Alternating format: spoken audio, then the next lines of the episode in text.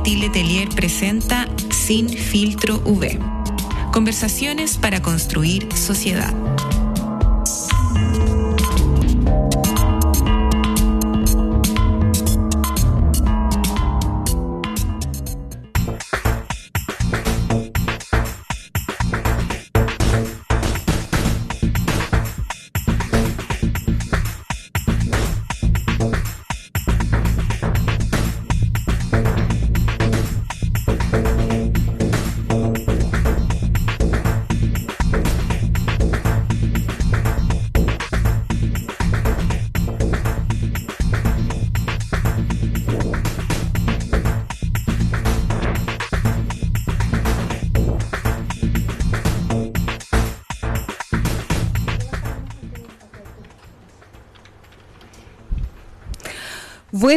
Tardes a todas, todos, todes. Estamos en un nuevo capítulo de Ciudad Mosaico, aquí en la radio Valentín Letelier, 97.3 del dial rbl.cl para quienes nos están escuchando desde la señal online.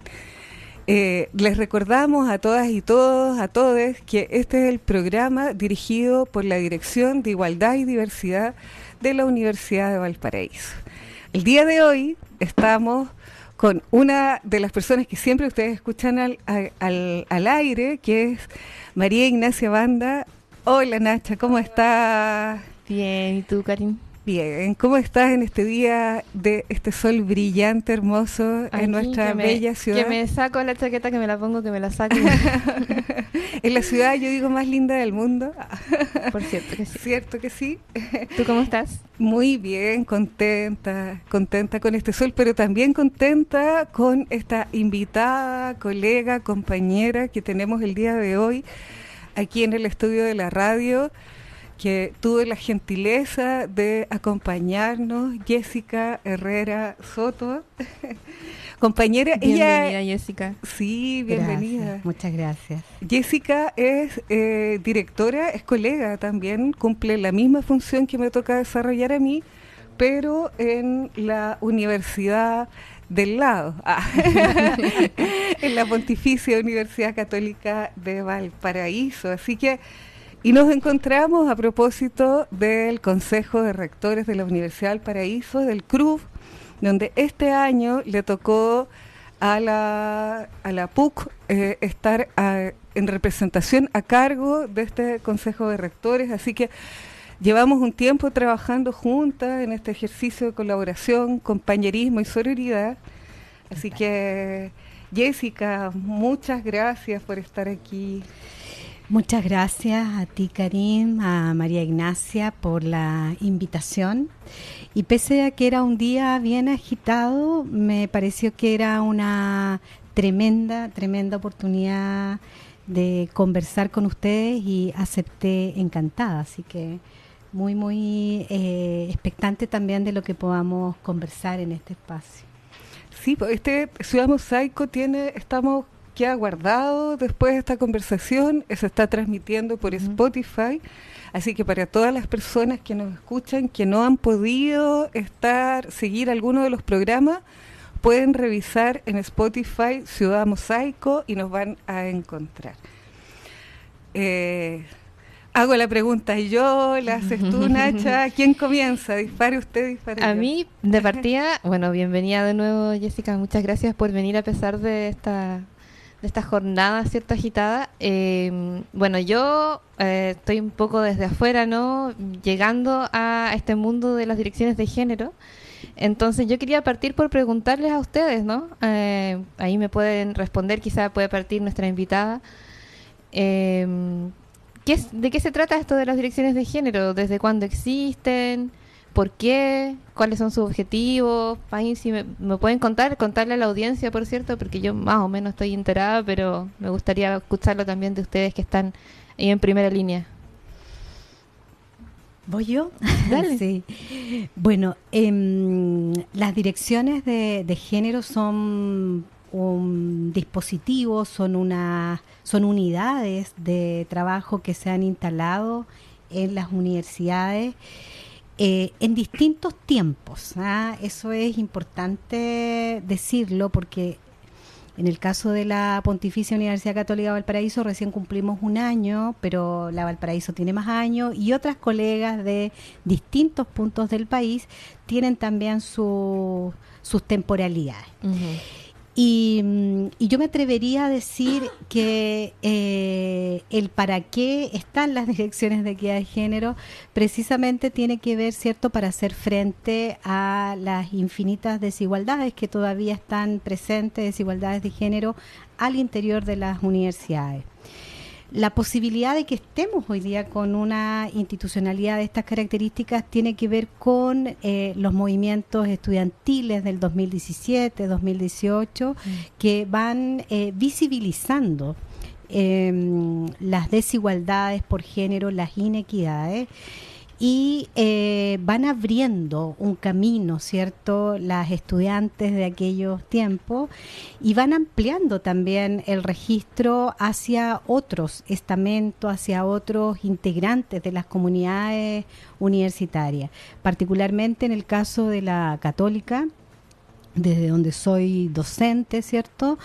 Eh, nos convocamos también como académicas para hacernos la pregunta para hacernos la pregunta respecto de cómo estamos también em, en términos de eh, la equidad de género al interior de nuestra universidad. Y, y, esas conversaciones iniciales del 2018 nos permitieron congregarnos como una red de académica que empezó a levantar las primeras, eh, los primeros datos, los primeros análisis en torno a el tema de las igualdades y las desigualdades de género.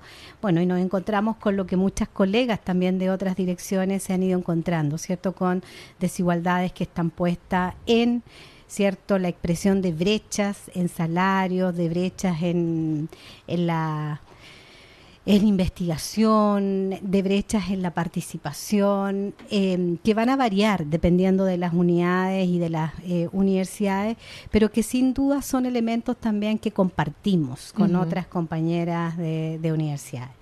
Entonces yo, yo me atrevería a decir eso, que, que tenemos un tiempo que es distinto eh, y que estos dispositivos han venido también a, hacerse cargo de la posibilidad no solo de levantar información, sino que también de comprender y de generar una agenda al interior de cada universidad para eh, revertir, cambiar, mejorar eh, los temas que están asociados a este tipo de desigualdades al interior de la universidad. Ajá. Claro, clarísimo, muchas gracias.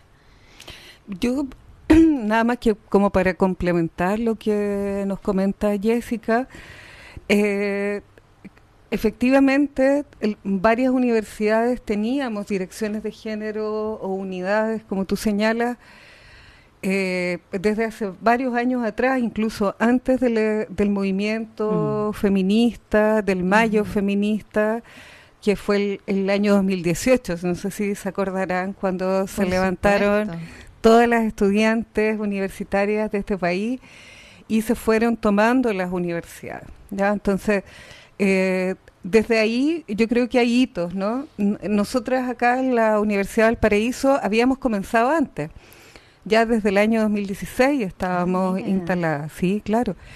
Y, eh, pero incluso antes también podemos encontrar, cuando hemos hecho los registros como de nuestra historia, de los diagnósticos de relaciones de género, encontramos incluso un diagnóstico anterior que realizó nuestra querida compañera Paula Quintana, eh, mm. que lamentablemente no está ya con nosotras en este plano, pero, pero ese trabajo de Paula es incluso anterior al año 2016. Ajá. Entonces, eh, yo creo que aquí partió por una preocupación de las académicas, eh, desde, como señalo, desde mucho tiempo atrás, desde las academias que trabajaban temáticas de género, que estaban visibilizando diferentes formas de violencia y quisieron traerlo también para mirarnos mm. internamente, ¿no? Eh, pero después viene el movimiento feminista, donde las mm. estudiantes se levantan, parte de las banderas era parar todas las violencias de género, parar todas las situaciones de acoso, generar canales de denuncia para estas situaciones, era ese era el grito que aparecía en ese momento cuando revisamos me acuerdo que revisamos todos los petitorios de todas las universidades y encontramos que el, digamos el petitorio más sentido tenía que ver con la erradicación del acoso y la violencia de género y la discriminación, las prácticas sexistas al interior de las aulas. Pero se suma el otro hito que es la ley 21369, que es la ley para erradicar la violencia, el acoso, la discriminación por razón de género, en las universidades y en las instituciones de educación superior. Ah, justamente eso iba a preguntar, porque uno se imagina, esto es solamente para las universidades, ¿no? Pero no es así, ¿no? No, claro, pues esto es mm, para todas las instituciones de mm. educación superior, incluidas los centros de formación técnica y también las escuelas de formación de la Armada. O sea, ah. militares también tienen que incluir, eh, tienen que cumplir con lo que eh, exige la ley, que no es poco, pues la ley exige este modelo de prevención, tiene un modelo de sanción, tener una estructura de forma separada, que pueda aplicar un modelo de sanción y un modelo de reparación. ¿ya? Y en ese punto eh, quisiera hoy día es como señalar que la ley 2139 es uno, una de las leyes, uno de los instrumentos, de los avances institucionales que hemos podido desarrollar, pero e, entonces encontramos diferentes leyes en diferentes momentos del tiempo que empiezan a instalar desde el Estado, ¿cierto?, esta medida, esta obligación para la erradicación de la violencia de género. Pero todavía la encontramos así, como dispersa, ¿no? Asociado a, o a, la familia, la ley de violencia intrafamiliar, que es como de las más antiguas, del año 2005, ¿cierto? Después, y así vamos encontrando, después van sumándose eh, la ley de en el pololeo, por ejemplo, de mm. violencia en el pololeo, eh, hoy día se está discutiendo justo en el Senado la ley Karin que lleva mi nombre, no, no por mí, sino por Karin Salgado, que fue quien se suicidó hace unos años atrás por eh, vivir situaciones de acoso y hostigamiento de género en el espacio de laboral. Entonces, esta va a ser una ley para eliminar la violencia de género y el acoso en los espacios de trabajo pero todavía son muchas leyes así por separadas, ¿no? Entonces, eh, lo traigo porque el pro, yo venía con el propósito, además de hoy día que pudiéramos eh, a, toda la gente comunicar la necesidad de pensar en una ley integral, ¿no? Claramente, sí. ¿Por qué pasa esto de que hay una ley por acá, otra por allá? Yo creo que es bien como idiosincrático de nuestra ah. sociedad. No, no solamente en este ámbito, yo también eh, estoy bien vinculada al tema de las infancias, las niñeces, y es lo mismo. Recién, hace muy poquito, el año pasado, tenemos una ley integral.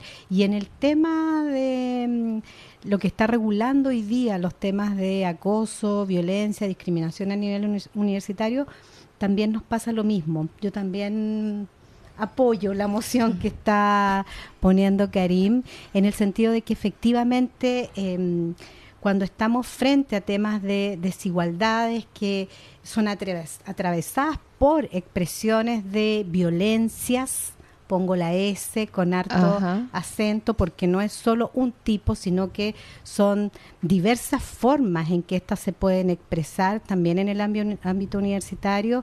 Obviamente que se requiere de una ley integral que permita efectivamente recoger eh, lo diverso que tiene este tipo de situaciones con las cuales nos toca lidiar a las direcciones de, equidad de género. Esta forma desagregada, como con leyes eh, en distintos tiempos y en distintas eh, modalidades que plantea Karim, pueden, pueden ser también un obstáculo para las formas de enfrentamiento. Yo quería agregar otro punto a lo que dice Karim. Em, en razón de estos hitos, ¿no? que, que la ley 21.369 es una ley que eh, yo creo que ha permitido aquellas universidades, aquellos eh, espacios de formación eh, superior, eh, es como el, último empuje, ¿no? Para que efectivamente se formalicen unidades que se hagan cargo de este tema. Y en ese sentido, em, en la Católica Valparaíso tenemos por un lado todo este movimiento previo, ¿cierto? Una historia más larga, también con desarrollo muy heterogéneo en las facultades, en las unidades. Eh, pero luego también tenemos esta ley que empieza a como también a impulsarlo y finalmente, claro, una, una eh, disposición también política de las autoridades de tomar este tema y decir esto es una posibilidad efectiva de poder cierto avanzar de manera más sustantiva respecto de los temas pendientes que tenemos en esta materia. Claro, sí, porque pasa harto eso en el movimiento feminista, ¿no? Como que hay en algunos momentos claves, ciertos hitos, ciertas como explosiones, por así decirlo, en donde el tema se ve más, eh, se, se, manifiesta, ¿no? Se ve en las calles, se, se toma las calles pero eso no quiere decir que no haya estado antes. Las dos han podido dar cuenta un poco de cómo en cada espacio se venía pensando de antes, y eso es lo que quizá también permite que una vez que hay un, un estallido, una explosión del tema, eh, hay una respuesta bastante rápida. O sea, mm. las académicas son capaces de decir, mira, aquí están los datos, aquí están mm. las ideas ¿no? que, ya veníamos eh, elaborando respecto a esta situación, porque no es que no se viera antes, ¿no? Claro, o sea, yo creo que eso es, es un gran, como, como esas aperturas que generan eh, los movimientos sociales, ¿no? Como los movimientos sociales tienden a ser bastante más ágiles, precursores, ¿cierto? Acá las estudiantes son las que van visibilizando temas que son además de larga data, o sea, los temas de las violencias, el acoso, la discriminación, yo creo que lamentablemente tenemos una lista enorme y una historia enorme, ¿cierto? Atravesada también por otro tipo de variables. Eh, y sin duda, claro, yo creo que ahí las académicas junto con las estudiantes eh, hemos sido capaces también de levantar información que es siempre lo que te piden, ¿no? Pero ¿cuál es la evidencia? ¿Dónde está la evidencia para poder avanzar en este tema? Pero sin duda que lo que viene después eh, es un poco más difícil de, permear, ¿no? Porque tiene que ver con estructuras, estructuras valóricas, estructuras normativas que em, generan también algunas eh, lentitudes en la respuesta que las, las instituciones a veces pueden dar a problemas de esta envergadura. Es que por eso yo pienso que la necesidad, necesitamos hoy día esta ley integral contra todas las violencias de género y discriminación, porque muchas veces lo que ocurre es esto, como que como si nosotros pudiéramos fraccionar la vida, ¿no? Y compartimentar. Entonces tú, allá, mientras yo estoy en la universidad, soy una funcionaria, estoy trabajando, por ejemplo, en mi caso, y entonces es como si el resto de mi vida quedara congelada, ¿no? Alrededor de mí. Mm. Eh, y en la práctica, o para las estudiantes, como lo, mismo, ¿no? Es como, mientras son estudiantes y están dentro de la comunidad universitaria, lo que permite regular la ley 21.369 es las relaciones que se dan en el contexto académico, pudiendo ser dentro de la universidad, fuera de la universidad, pero es dentro de las relaciones académicas. Pero es como algo así, como si esa ley no... Eh, uno hasta ahí nomás llegará, ¿no? Y como que el resto de la vida no, no interfiere en esta otra dimensión de la vida. Pero una cosa que sí nos damos cuenta, nosotras que trabajamos en las direcciones de igualdad y diversidad o direcciones de género, eh, es que muchas veces esas estudiantes, esas colegas, trabajadoras, llegan también eh, a consultar, a buscar apoyo, eh, a buscar algún mecanismo de contención, orientación, información, hasta incluso de reparación mm. de situaciones que han vivido en sus contextos fuera de la universidad, en el resto de la vida que está fuera, ¿no? ¿Te das cuenta? O sea, y ahí frente a eso es como eh, siempre vamos quedando como cortos, porque en la medida que eh, podemos, tenemos la capacidad, por ejemplo, de derivar mm. a nuestras y nuestros colegas del Servicio Nacional de la Mujer, el CENAMED, que también tiene programas y que también están parados, ¿cierto?, en una ley y que también está abordando específicamente temáticas de violencia de las mujeres. Eh, pero también nos quedamos cortos, ¿no? También nos quedamos cortos hasta ahí porque no todas las dimensiones, por ejemplo, de la violencia de género pueden ser abordadas, reparadas, por ejemplo. Claro. Entonces es como eh, es que vamos, siempre vamos hasta donde la ley y los recursos y el presupuesto nos permite, pero, pero siempre estamos en falta. Entonces, es como que yo creo que la discusión, eh, reactivar esta discusión de la ley integral de violencia de género, es clave como para poder tener eh, esta oferta pública en los diferentes espacios articulada. Sí y con presupuesto y servicio público, porque si no termina ocurriendo que la universidad empieza a cubrir esos lugares donde el Estado no está. Y, y, de verdad eso se vuelve muy complejo. A lo mejor para nosotras que llevamos más tiempo, ya tenemos una experiencia eh, que nos permita o abordar o poner límites, pero yo me imagino que en el caso de quienes están comenzando con este proceso de implementación, seguramente a ti, Jessica, eso te va a pasar, que te van a llegar estudiantes que están viviendo una situación de violencia de género, pero que no es con personas vinculadas a la comunidad universitaria. O sea, ya de hecho tenemos algunas situaciones. Igual te iba a preguntar en a propósito de, lo que tú planteas, eh, esa es una situación y, y también pensando, ¿cierto? Que inclusive, no sé cómo les ha ido a ustedes con con las comisiones que están mirando eh, en lo puntual este tipo de, de, de faltas, ¿no es cierto?, en acoso, violencia, es que inclusive hemos tenido hartas dificultades cuando se trata de acosos o violencias que se generan en otro espacio que no es la universidad, siendo dos estudiantes, por ejemplo. Entonces ahí eh, la interpretación que se haga de la, de la ley también es un tremendo tema. Entonces me parece interesante pensar en ese tipo de situaciones en otra, en donde lo que te acontece en términos de transgresión de tus derechos pueda estar sin circunscrito a otros espacios, a otros sistemas en los cuales también transita la vida eh, que tenemos cotidiana. Y, yo creo que eso está apareciendo como un gran tema recurrente. También pensando en que la comisión de prevención que tiene la universidad tiene una data un poco más larga que la dirección de equidad de género. O sea, ellos ya tienen un tiempo de, de funcionamiento más largo, por lo tanto ya hay alguna evidencia, ¿no?, de cómo la ausencia del legislador de mirar más integralmente eh, te genera espacios vacíos en los cuales a veces la resolución es no al lugar. No, no tenemos posibilidad de acción en esto. Hay otros que deberían, pero ese otro también tiene sus propias limitaciones.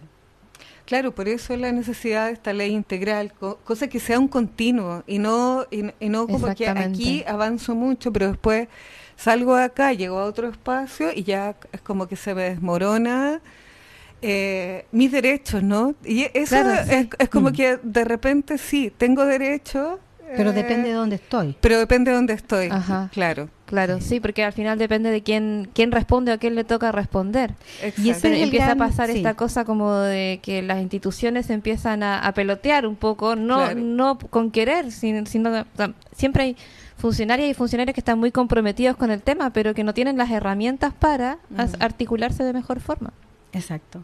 Y yo creo que lo que se pone ahí totalmente en tela de juicio tiene que ver con esta noción ¿no? de, del Estado como cogarante de, como garante de derechos. ¿ah? Entonces, siento que ahí siempre tenemos un punto de tensión y, en momentos de franca ausencia o contradicción respecto de estos temas, que son los temas también que lamentablemente siguen principalmente viviendo mujeres o las disidencias en este caso. Claro. ¿Cómo estamos de tiempo? Estamos, yo justo le preguntaba al Agustín, no sé si salió al aire, se escuchó, ¿tenemos tema? y me dice que sí, así que vamos a hacer una pequeña pausa y seguimos la conversación a la vuelta. Muchas gracias, estamos en Ciudad Mosaic.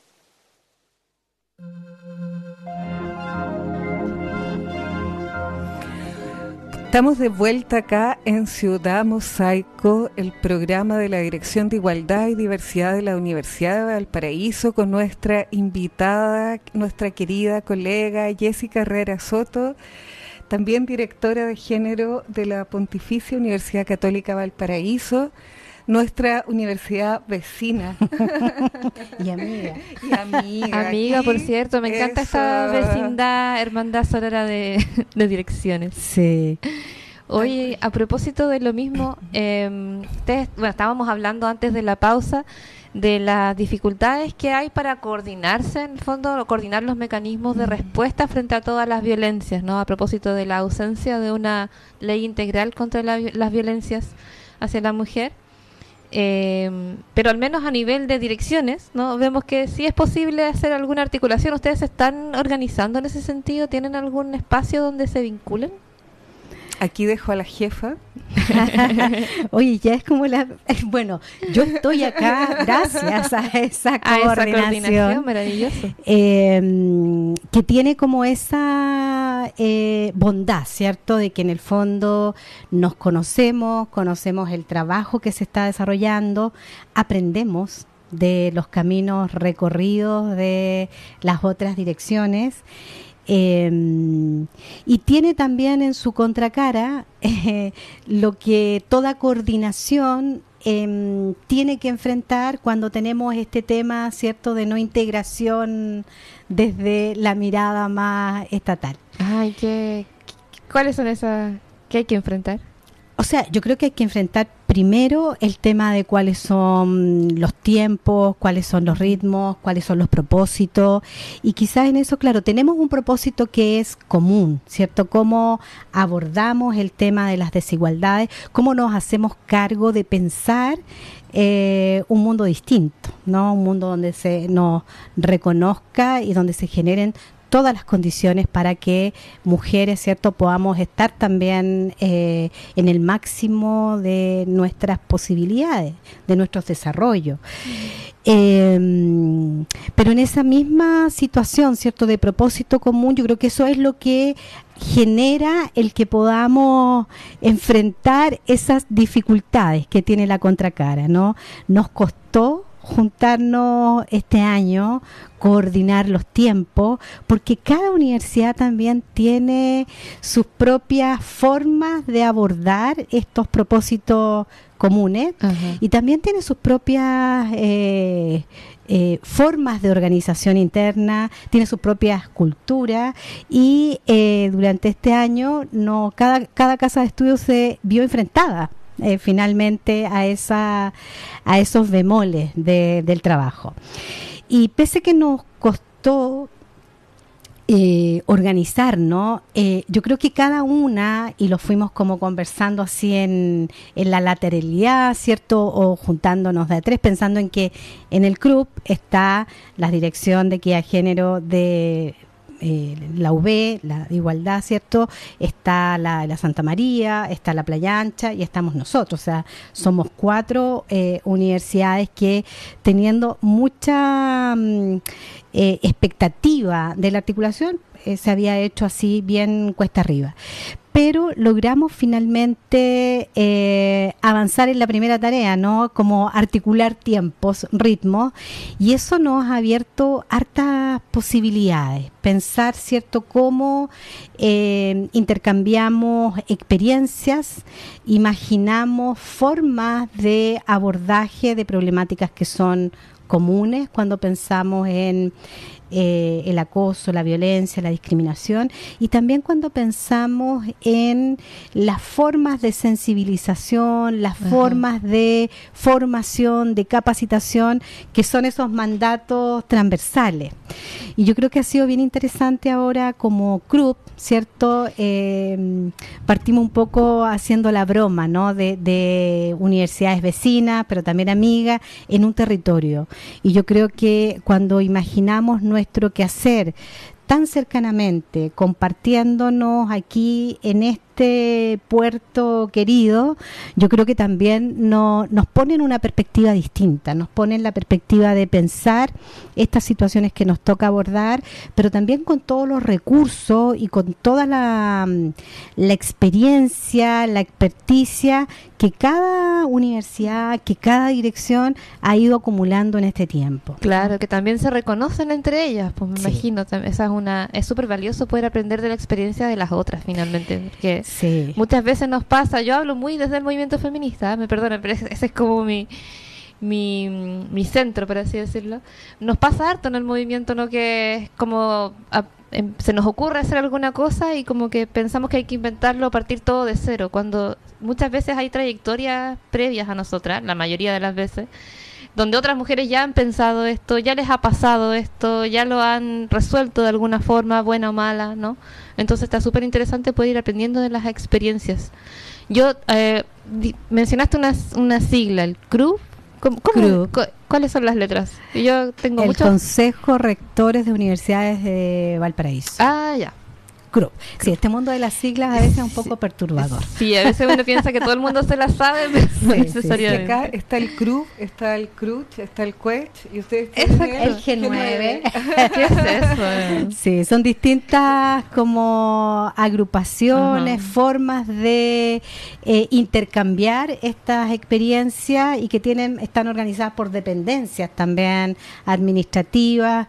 Eh, así estamos el CRUEV, el CRUCH, que reúne a todas las universidades universidades del país, el del Consejo de Rectores, del Consejo, de Rectores, el G9 que reúne a todas las universidades también del Consejo de Rectores, pero que son privadas y están ustedes el como el que es de las universidades estatales. Ah, ya. Ahora me hago un poco más el mapa. Sabes, pero que entre tanta comisión, yo creo que una de las cosas interesantes también que ha ido surgiendo en estas formas que tenemos las directoras también de pensar los abordajes es eh, finalmente también no perdernos en tantas sub sub subcomisiones y pensarnos también como eh, académicas, cierto, profesionales que estamos eh, puestas en una tarea común. Y cuando uno hace ese giro hacia qué sería aquello que nos tiene pensando el tema, yo creo que se abren eh,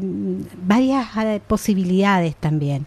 Y en el club nos ha pasado eso también como conversación, ¿cierto? O sea, cómo también em, pensamos aquello particular, propio de la organización, pero también como qué sería aquello común que podemos abordar en conjunto de tal manera que nos distribuyamos un poquito esta tarea, estos desafíos que tenemos. Y hay una agenda común entonces.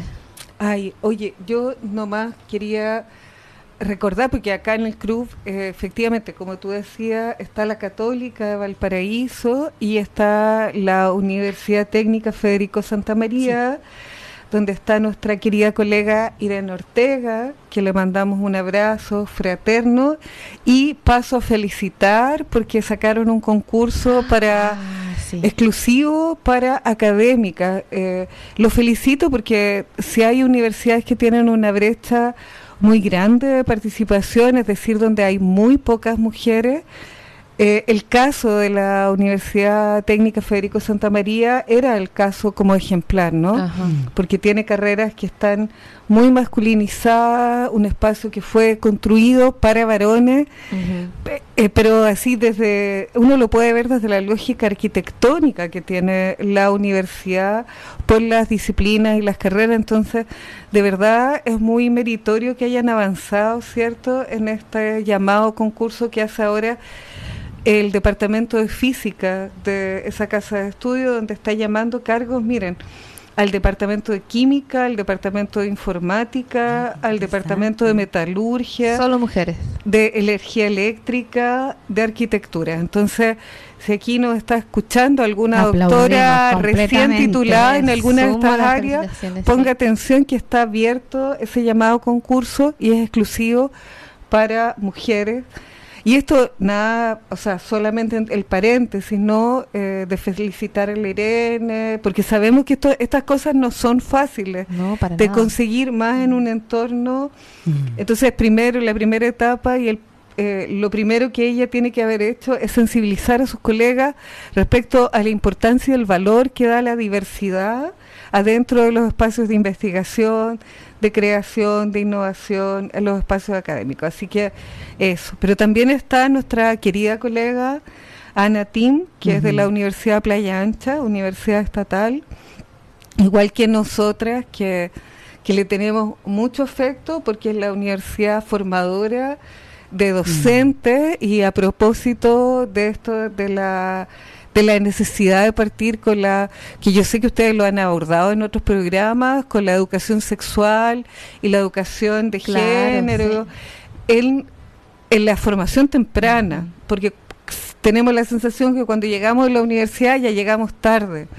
Entonces, la, la necesidad de mm. llevar esa discusión sobre la educación sexual y las relaciones de género a la escuela, al liceo, son fundamentales y ahí la UPLA tiene un rol crítico en nuestra región. Mm. Entonces, eh, ese es el CRUB. Mm. Esas somos las que estamos en el CRUB, somos estas cuatro universidades dos universidades estatales y dos universidades privadas, pero de larga trayectoria, que ya somos... Con vocación pública. Con vocación pública, no, Y cada una tiene su tiene lo suyo en términos como de especificidades. Comentaba recién la Santa María con, lo, con las carreras científicas, ¿cierto? Científico-técnicas.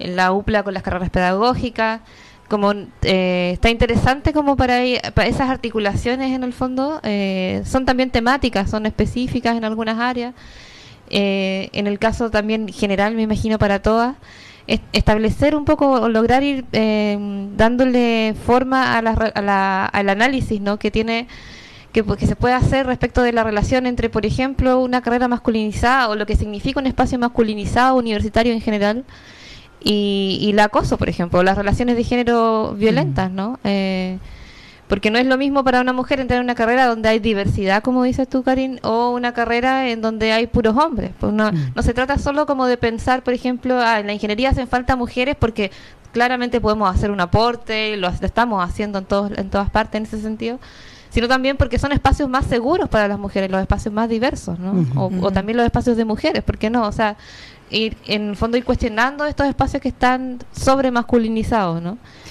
Porque las disciplinas también se enriquecen totalmente cuando tienes esa diversidad también en términos de sus composiciones. O sea, ya ese solo hecho también permite eh, miradas y aproximaciones distintas a esos ámbitos más disciplinares. Entonces la diversidad tiene una riqueza y fortalece finalmente las posibilidades de avanzar eh, en términos de igualdad. Claro.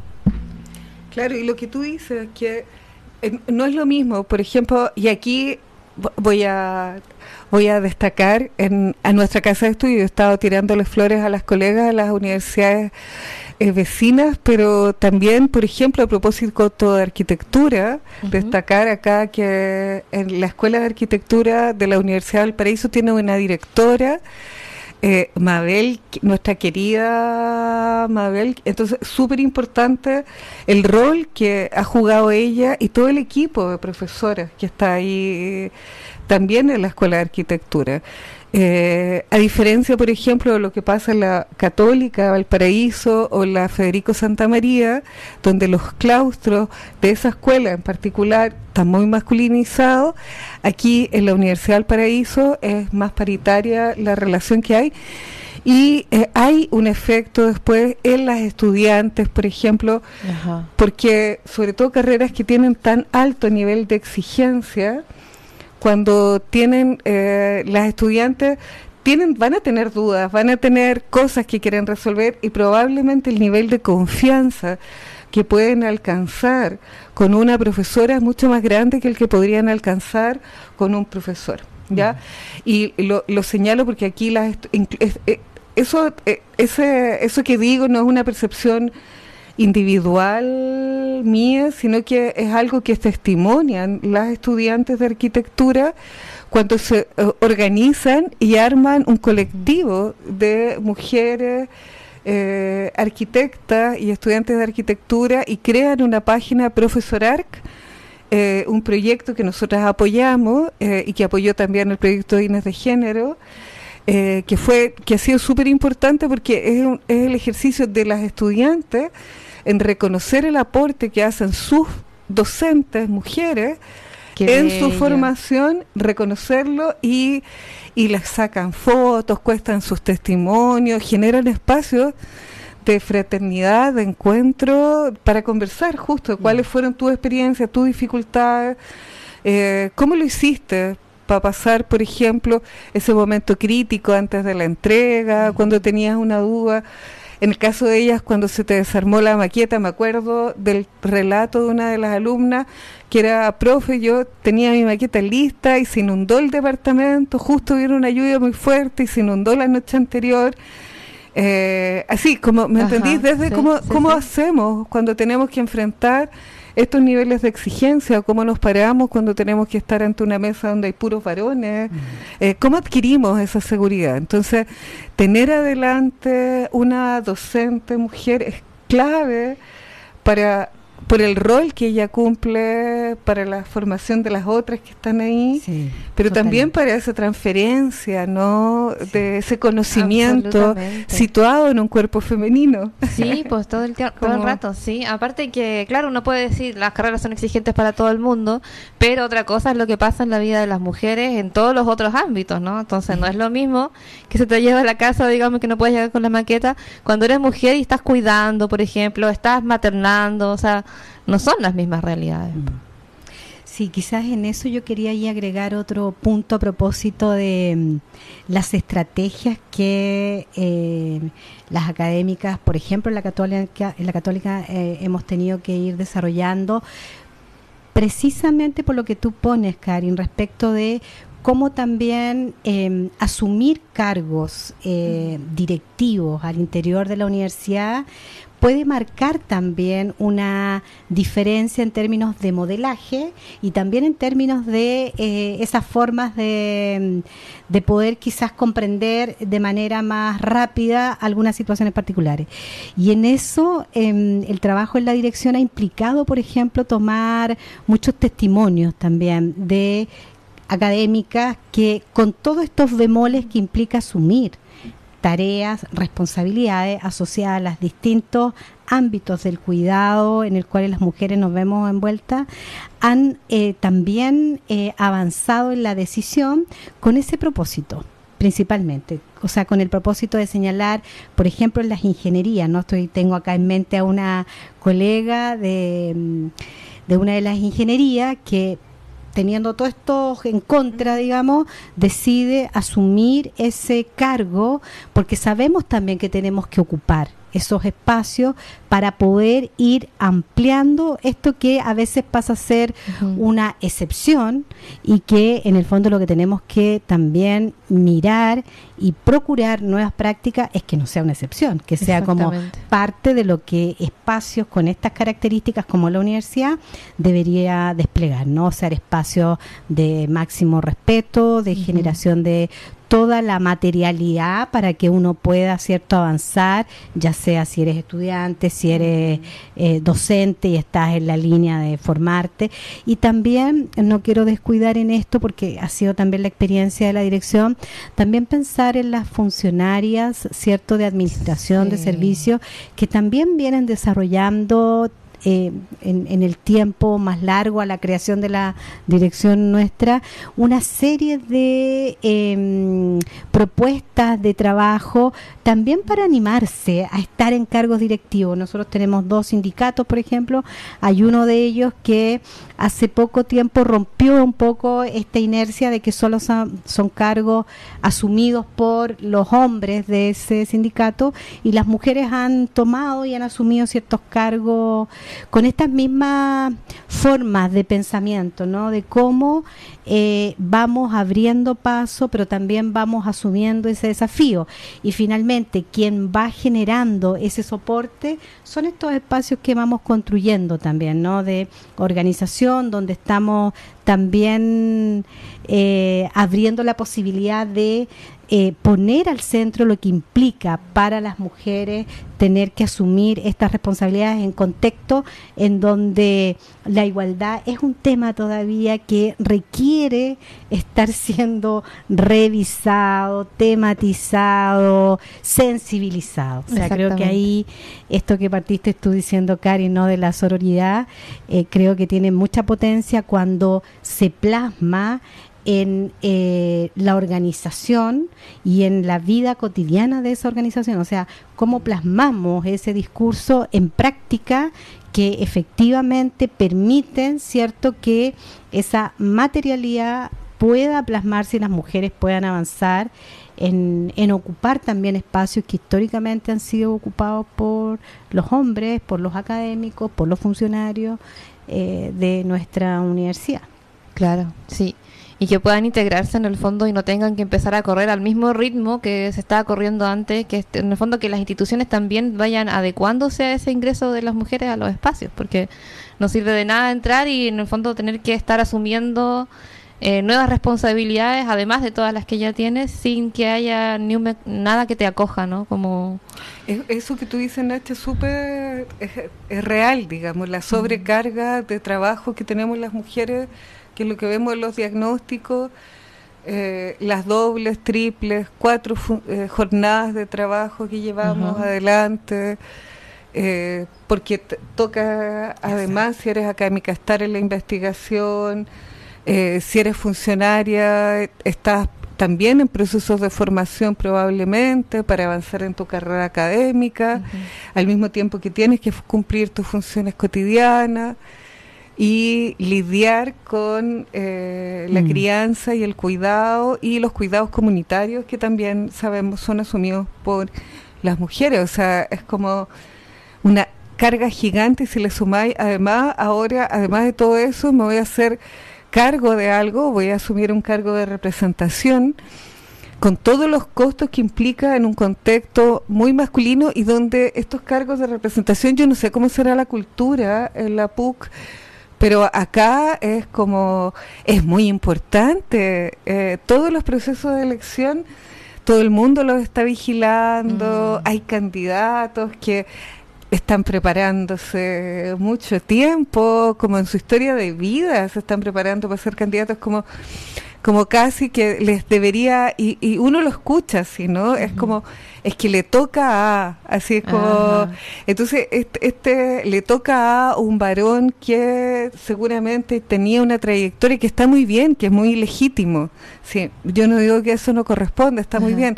El tema es cómo las colegas también pueden entrar a ese le toca a, sin que sea eh, un costo. Un costo, efectivamente, porque no es solamente el costo del tiempo, sino que también aparecen otros costos como esa sensibilidad de esos colegas varones que a lo mejor dicen, pucha, pero si me tocaba a mí y, mm. entonces ahora eh, hay una mujer que viene a entrar a competir y lo leen así como una competencia. Cuando estamos hablando de representaciones en funciones de servicio, entonces, más que ser un como un puesto de disputa así por el poder, debería ser como un ejercicio de distribución del poder. Exactamente. ¿O no? así como... Sobre todo en espacios que están súper llamados a valorar la diversidad, la pluralidad. Exacto. vamos para allá. Por supuesto, y en eso yo creo que... Em, es, es, vital también como estos procesos formativos, porque también permiten, ¿cierto?, que a quienes han estado en el poder históricamente, también puedan eh, imaginar la posibilidad de direcciones en el otro género, ¿no? O sea, cómo pensamos que también estaba recordando a un rector que hace poco tiempo tenía que ir a una reelección y él hace un gesto público de decir yo no me voy a postular, me parece que sería importante que pudieran ingresar también aquellas académicas que teniendo además un currículum, una, una trayectoria académica destacada, puedan estar en esa condición de entrar ¿no? en esos procesos eleccionarios. Entonces, creo que ahí también hay mm, trayectorias, pero también hay gestos políticos que nos van generando posibilidades de avanzar en este tema de cómo también las mujeres participamos en ese nivel más directivo. Sí, es un buen ejemplo de esto que le decimos siempre a los varones si quieren colaborar con la lucha feminista, ¿no? Que usen el lugar que tienen de privilegio en el fondo y lo pongan a disposición, no lo abran, lo, lo socialicen un poquito, ¿no? Claro, y ahí uno podría pensar desde la lógica de la integración, también incluso a qué mujeres, ¿no? Porque también las mujeres somos diversas y probablemente hay algún grupo de mujeres que sí ha estado o ha tenido acceso a esos espacios, pero hay otras mujeres, que son las mujeres racializadas, ¿cierto? Que, que podemos identificar, como dice, portadoras de, de rostro, como dice la dicen acá internamente a veces, que tú dices, bueno, es como, ¿cómo lo hace?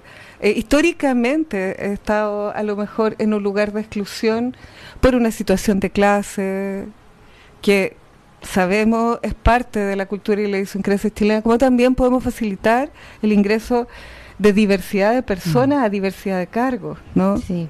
Entonces, es como, esta debería ser una reflexión que debería, ojalá, rebotar en la política, no solamente universitaria, sino que en la política a nivel nacional, en la política regional, en, todas las políticas eleccionarias. Aplican estas reflexiones, yo diría, para dar todo espacio. ¿Cierto? Hoy, chiquillas, estamos en la hora. Así. Eh, ha estado muy, muy interesante la conversación. Pasó volando, muy rápido. Nos pasa eso frecuentemente. Así que muchas gracias, muchas gracias por la conversación. Muchas gracias Jessica por estar aquí. Esta es tu casa, la Universidad de Valparaíso. Yo estudié en la Valparaíso también. Mira, mi Las vecinas se cuentan. Sí, tenemos más temas en común. Una tacita de azúcar, vecina. Exacto. en eso y, seguimos. Y, claro, pues acá muy felices de haberte tenido en Ciudad Mosaico en este en estos eh, episodios que ya son, estamos cerrando el año, así que en esta época donde ya estamos más cansados, donde nos queda menos energía, de verdad tenerte, escucharte es un bálsamo ahí para el ánimo y para no perder la, la fuerza. Así que muchas, gracias. Y muchas gracias a todas las personas que nos estaban escuchando, que están al aire, que siguen la radio Valentín Letelier. Eh, muchas gracias. A Matías también en los controles.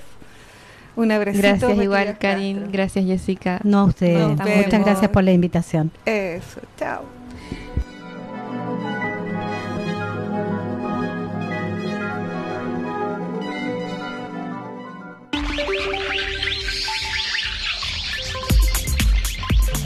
Radio Valentín Letelier de la Universidad de Valparaíso presentó Ciudad Mosaico, construyendo para la diversidad y la igualdad.